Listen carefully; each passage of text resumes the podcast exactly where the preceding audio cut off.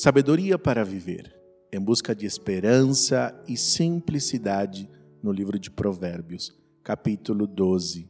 Aprender e crescer. Você sabe qual é a pedagogia da sabedoria para o crescimento? Quais são os caminhos que você precisará percorrer para um crescimento?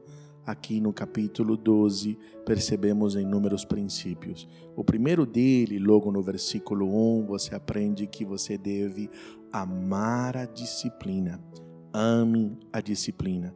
Para aprender, é preciso amar a disciplina. É estupidez odiar a repreensão. Assim diz o versículo 1. Além do mais, você precisa filtrar toda a influência que chega até você. No versículo 5 e 6 nós lemos: Os planos dos justos são corretos, mas os conselhos dos perversos são traiçoeiros. As palavras do perverso são emboscada mortal, mas as palavras dos justos salvam vidas. Tudo que está ao nosso redor nos influencia. O que nós ouvimos, o que nós vemos, o que nós percebemos, tudo aquilo que percebem os nossos sentidos nos influenciam e nós precisamos filtrar aquilo que nos influencia. É isto que está dizendo o versículo 5 e 6. Outro princípio para o crescimento é: não edifique seu crescimento sobre aparências ou imagens.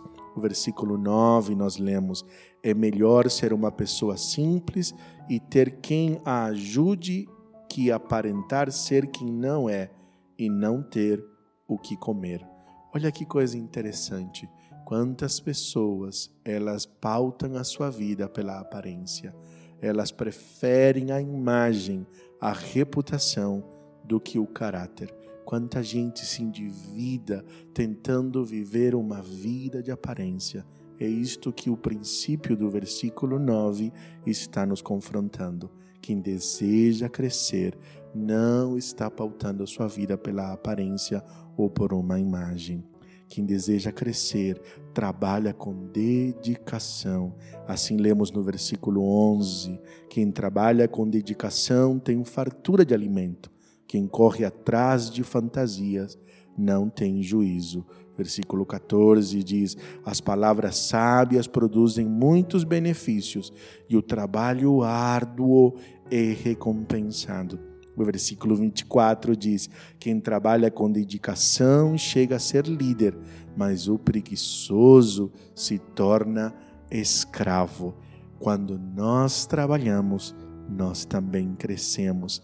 Você, para crescer, precisará também controlar a sua ira, o seu ânimo ou as suas reações. Por isso que o versículo 16 diz: O insensato se ira com facilidade mas o sábio ignora a ofensa. Ignorar ofensas é uma atitude de sabedoria. Por isso que você percebe que Jesus agiu com sabedoria. Ele não foi reativo, mas ele respondeu com entendimento aos seus acusadores e malfeitores. Além do mais, quando você deseja crescer, você não pode construir a sua vida, a sua casa, os seus bens ou qualquer coisa que você esteja construindo sobre mentiras ou falsidades. O versículo 19 ao 22 nos alerta sobre isso. Palavras verdadeiras resistem à prova do tempo, mas as mentiras logo ficam evidentes. O engano enche o coração dos que tramam o mal, a alegria enche o coração dos que promovem a paz. Nenhum mal vem sobre o justo, mas os perversos enfrentam todo tipo de dificuldade. Os lábios mentirosos são detestáveis para o Senhor, mas os que dizem a verdade lhes trazem alegria. Sempre escolha pela verdade, ainda que isto exija um preço.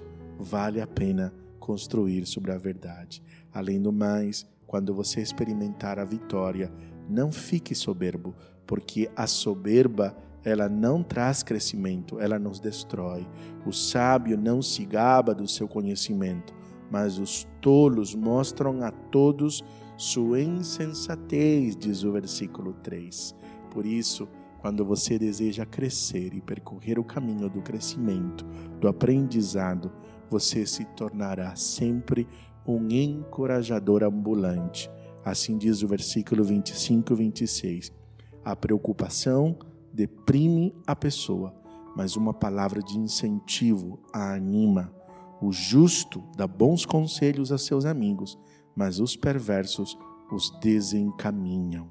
Qual tem sido o conteúdo daquilo que você fala? Você tem sido um encorajador, você tem ajudado pessoas a crescerem. As suas palavras criam ambientes de crescimento, ambientes que roubam a paz. Esta é um dos sinais de alguém que está buscando crescer em sabedoria. Podemos orar, amado Senhor e Deus, obrigado porque o Senhor sempre nos ouve. Obrigado pelo exemplo de Jesus. Obrigado pela tua palavra que nos desafia a crescer, nos confronta em tudo aquilo que nós pensamos, falamos e como nós agimos. Ó oh Deus, nós imploramos diante de Ti a transformação, a mudança. Queremos viver vida que faça a diferença. Transforma o nosso ambiente, ensina-nos a caminhar pelas veredas da justiça. É assim que nós oramos, em nome de Jesus. Amém e amém. Eu sou o pastor Fernando Sanches, pastor da Primeira Igreja Batista da cidade de Jacareí.